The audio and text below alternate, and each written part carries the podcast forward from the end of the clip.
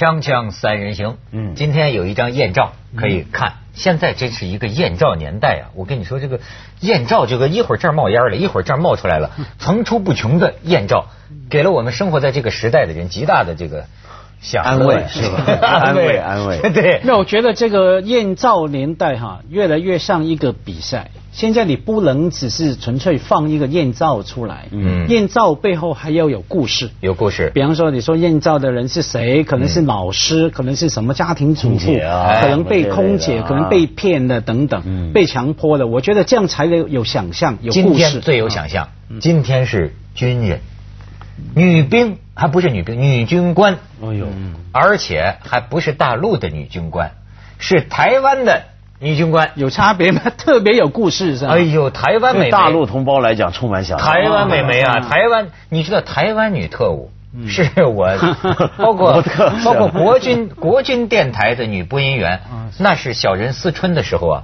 最早的性的想象啊。哎呀因为那个时候我们这个大陆塑造的那个女人呐、我不能够对她有什么欲望的，你知道吗？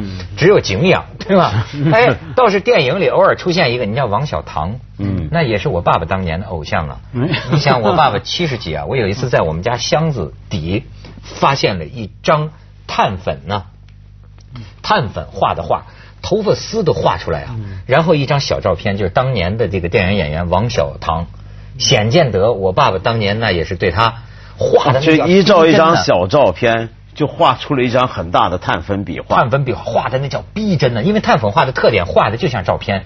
王小棠，后来我发现我们父子同号哎，嗯今天按说这个时代过去了这么久，你看当年王小棠演的那个国民党女特女特务哎呦，那个露着那个白膀子啊，那个真是啊，嗯。很妖艳的那个妖娆，而且那个时候就国军电台一说啊，国军怎么到了哪儿？什么的，哎呦，这个搞得我这个你说的是听敌台吗？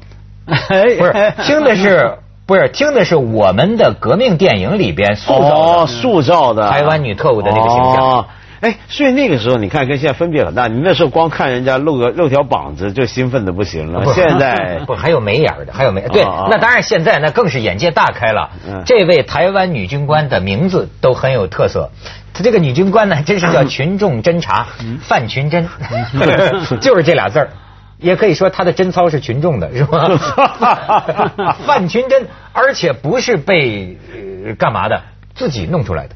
啊，说他的博客里有一千五百多张艳照，自己放的自己拍的。哎，你看，代表性的一张，这张范群珍，我的天哪！那这个台湾军方对他有处分吗？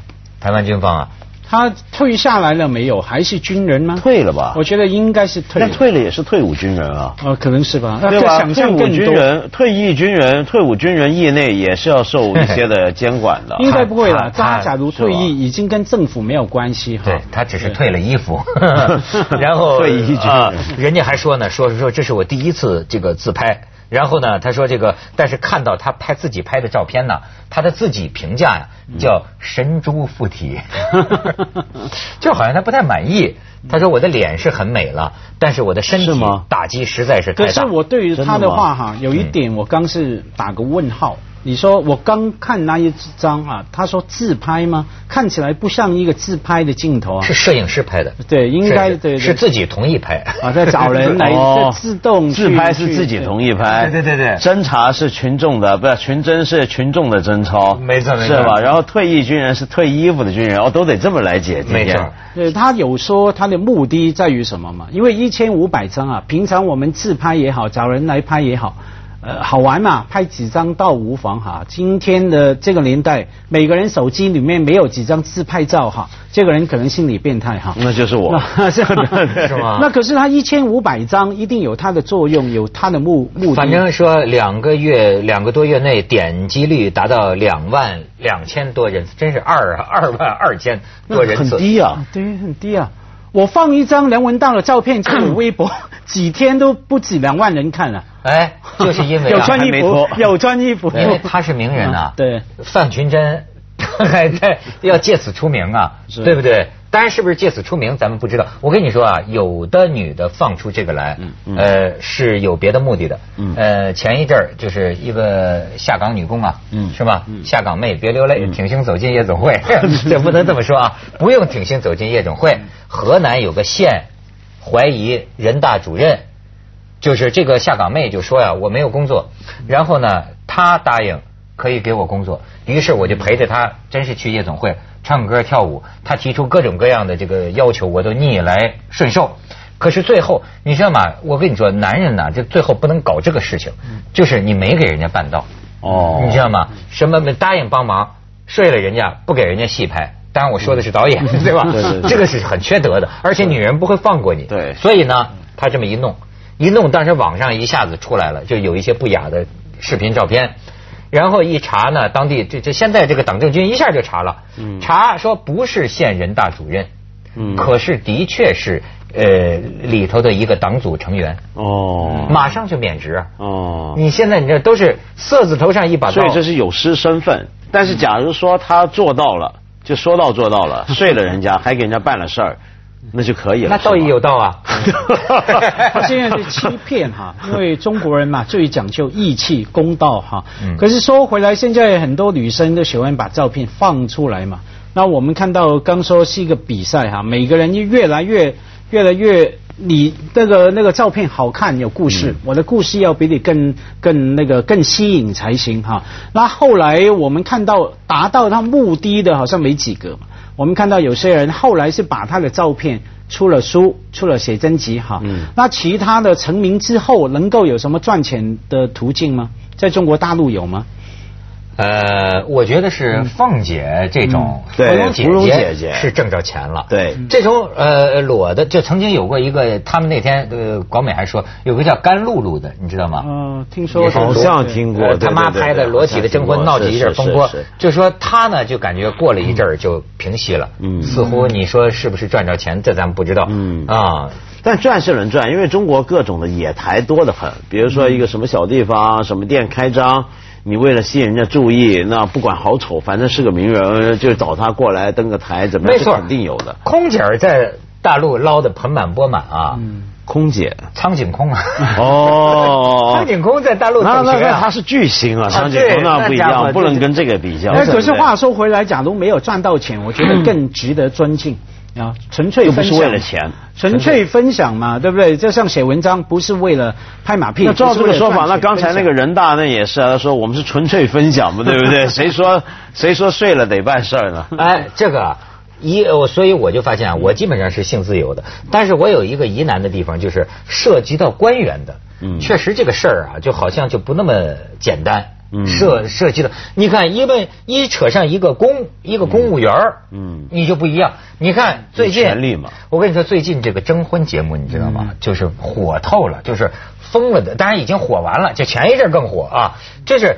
这些什么人都往上要去征征征婚，而且就说这种疯了疯疯狂到什么程度？东北那边不是一通缉犯呢？对，忘了自己是谁了，上去征婚去，给公安局看一下。哎，他妈上天入地找你不成？是个杀人通缉犯，杀人通缉犯。所以你想想这事儿，我就觉得我看那个新闻，我就觉得征婚节目的魅力到底在哪？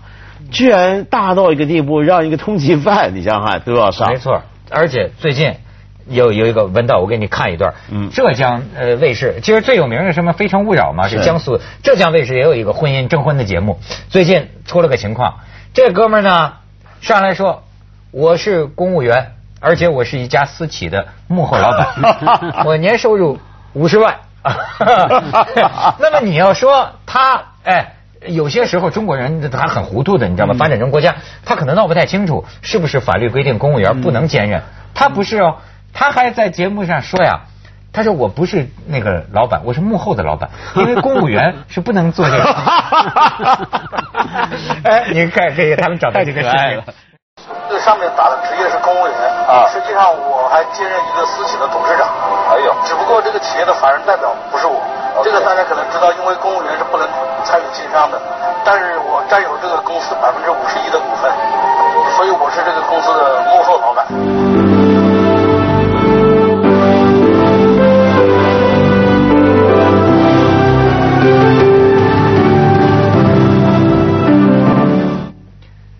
这哥们儿的名字叫蔡报辉，现在网友管他叫幕后哥 我是幕后老板。所以你看这个很有意思。我们这几年不是老说很多官员说话很雷人嘛，嗯嗯对不对？什么话都敢讲，什么都敢做，嗯嗯常常被大家形容说，今天中国有一些地方官员已经到了肆无忌惮的地步。嗯这个肆无忌惮，我觉得很有意思。他为什么能够做出这样的事儿？表面上看都觉得他很笨、很傻，对不对？其实不是。你想想看，他那个状态是什么？他说的那句话，你仔细听，他说：“大家都知道，公务员呢，按照法律规定是不能够做一个私企老板的，嗯所以这个法人代表不能是我，所以我只能是幕后。”他这么讲。他这个讲法呢，其实背后呢，已经假设了，其实人人都知道。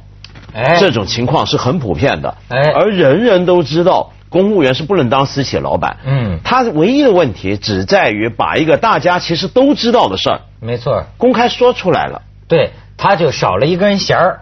但是实际上，他觉得呢，这个人同此心，这有什么不明白呢？对这是个常识这是个常理呃这这是我们的常识了，对对吧？他他所以他还不是少一根弦，嗯只是他在让他让我们看到今天中国已经出现一种情况，就逐渐的有很多人开始把潜规则当显规则了。把这种潜在的情况，觉得这有什么不对呢？就对不对？呃就所以你看，你写那书讲常识，嗯其实这个常识啊，有的时候像这种东西，我们已经是常识了。嗯就是说，我要公务员，我去经商，那我不要当目前的老板，我得当幕后嘛这是常识啊，这这太常见了嘛好比说，你看又呃又有一个人把常识说出来了，我那天看也挺可乐，福建。长乐市，哦咱们老板环保局的局长。是。现在有个什么环保的污染什么的，记者打电话给他，你看他跟那记者怎么说？你不要一打就找局长，你一打就你一个群众，你干嘛一打就找局长？局长这么不值钱吗？我觉得这种把常识讲出来的，还比不上最经典是去年有一句话嘛，嗯不是有一个高官吗？啊就问别人说，你到底是代表政府的利益，还哦，是你是代表党还是代表人民？你是代表党还是代表人民？党说话还是替人民这种说话常识哈，对对对没有，我觉得看回这个人啊，倒是令我想联想到谁？郭美美。OK，、嗯。我那时候看到郭郭郭美美事件哈，我就想到说，呃，诶，为什么你假如背景好像蛮复杂的，很容易会让人家猜想你的钱怎么样来，到底谁是你爹还是干爹等等，有那么多可以被人家拿来攻击的地方啊，你还敢在微博来上面来炫耀？OK，、嗯为什么敢把自己那么脆弱的部分拿出来？嗯跟这个人叫什么哥？他叫那个幕后哥，是一样道理的。OK，你为什么会敢把自己那么脆弱、容易被人家抓住的东西拿出来呢？我觉得他们的生活经验让他们明白说，哎。其实每个人都知道嘛，呃，对他不觉得是问题对，觉得没有问题嘛，危险这个哪里是危险啊？没错所以说我们看到，因为整个社会运作啊，完全没有规则可言，有时候可以是很危险，有时候一点事都没有。没错。他他是什么呢？就是最后查呀。所以他们说相亲节目是假的，至少我看这就不假。对一查没人没说错，就是江西省九江市人防办的。你知道什么叫人防办吗？就是这个香港可能没这部门，我们有人民防空办公室。人民防防空空我记得最早的初衷啊是防，现在还有啊最早的初衷是防这个苏修给我们扔原子弹。哦，防空，哦你说真的防空防空啊，人民防空啊！如果苏修扔原子弹，我们怎么办？那个时候我们都有办法啊！我就受过人防办的训练训练。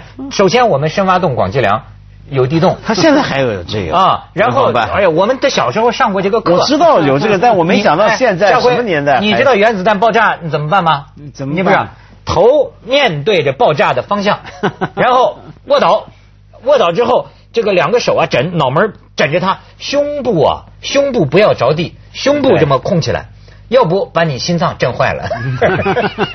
后来我也怀疑这个管用啊。最后一样死嘛，一样死，死的晚一点据说这样能活，是吧？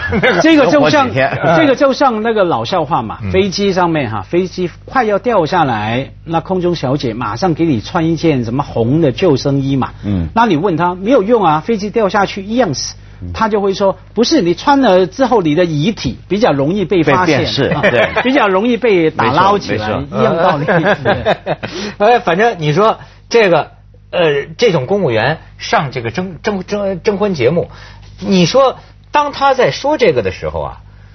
我觉得他是一种什么样的？因为我做节目啊，我也有就说这个人呐，真的在一种状况下，就好比咱们有时候做节目聊的太投入了，我可能也也会说，哎，那我跟你说，你千万别跟别人说啊。有我我有时候就人会不会有的时候会有？我觉得还不是，我觉得真的就像家辉讲的，是因为他平常从来没出过事儿，他真的以为这个东西是可以在电视上说，他不是说话说着说着得意忘形了。而是比如说，就我不是跟你举过例子，我在香港有时候看到一些内地的一些官员来香港住，来来来来呃来参观呐什么的，住在半岛酒店海景套房，一个礼拜住下来十来二十万买单，然后他就是我看拿他那名片，他就特别小的官嘛，然后他就住那儿，大伙就问说这这钱就他还自我们没问他，他就说哎别着急，这钱我自个儿的。但你钱怎么可能自个儿的钱哪来的呢？他说：“哎呀，这你们这都知道吗？说他如果一个官员，他平常对所有人都这么说话，而没有人在意或者不敢在意，或者他上司或者他同事或者他下属或者老百姓都觉得不用管，无所谓，都晓得，天天这样，直到有一天镜头对着他亮了那个灯，他还这么这么说，他觉得是是一样的。但是这就证明中国一句老话啊。”真是祸从口出啊！嗯，我已经见了多，就刚才咱们讲到的所有的这些事儿，其实你想想想，那肠子都悔青了。嗯，就是这一句话，马上党纪国法呀！你因为你现在就是，你只要在网上一出名，就你就这一句话，你王永平免职了。你知道吗？就是你这不真是这个嘴啊！所以我这主持人我就最明白，你知道吗？管管住嘴呀，迈开腿啊！不是，这像是 心脏病的，管住嘴，迈开腿，什么吃素啊，什么什么的，活到多少？锵锵三人行广告之后见。管住嘴，迈开腿，这是。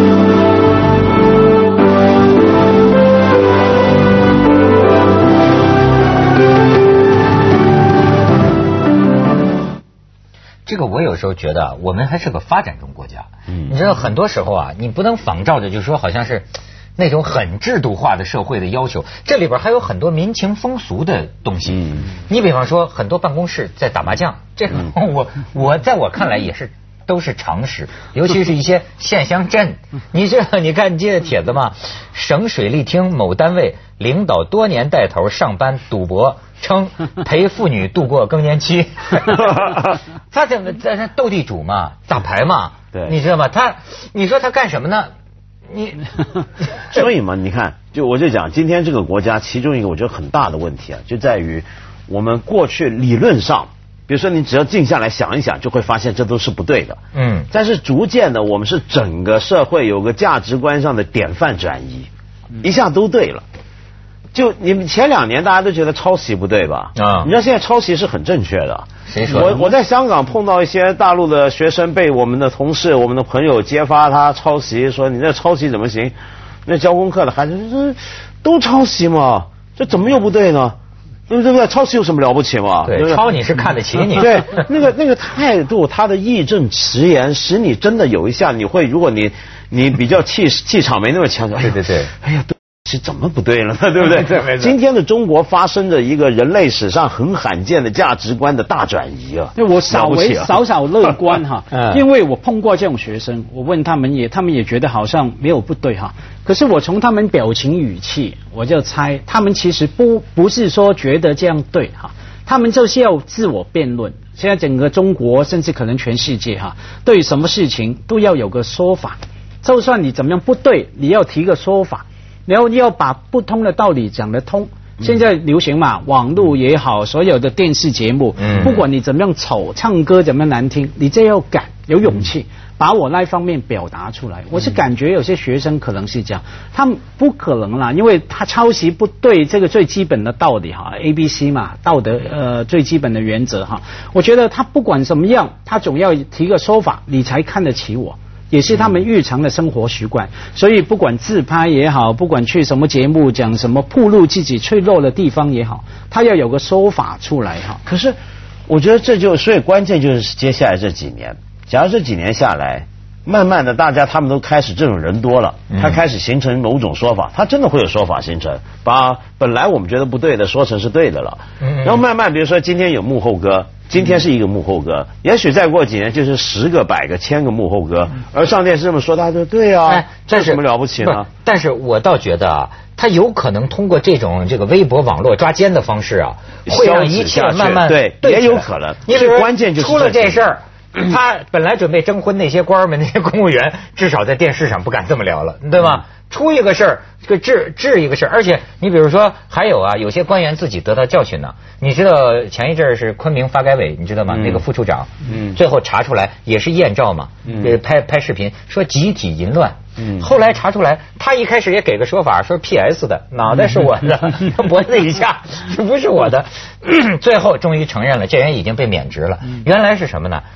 哎，我建议大家可以给官员下套，这样监督他，对吧？哎，说说看怎么回事？就是有团伙啊嗯，在那个卖淫网站上勾他，嗯，就是来淫秽，然后这副处长呢就去参加集体淫乱，他以为可能换妻俱乐部什么的，就参加，结果被人偷拍，偷拍完了之后呢，是为了哎勒索，嗯。威胁，现在两边人都抓了嘛，嗯。两边人都要法办嘛，嗯，对，所以他是那威胁不是为了改正社会风气嘛，是因为说想图利哈。像刚说什么上电视节目这个事情，我觉得假如有好处，应该是说政府就要检讨。假如公务员要有什么规律啊规则，比方说准许他去报备，他要批准，比方说要批准哈，哦哪些可以批准，哪些不能批准，是可以建立一套的制度。我觉得往好处，对希望能够接着下来为您播出《珍宝总动员》。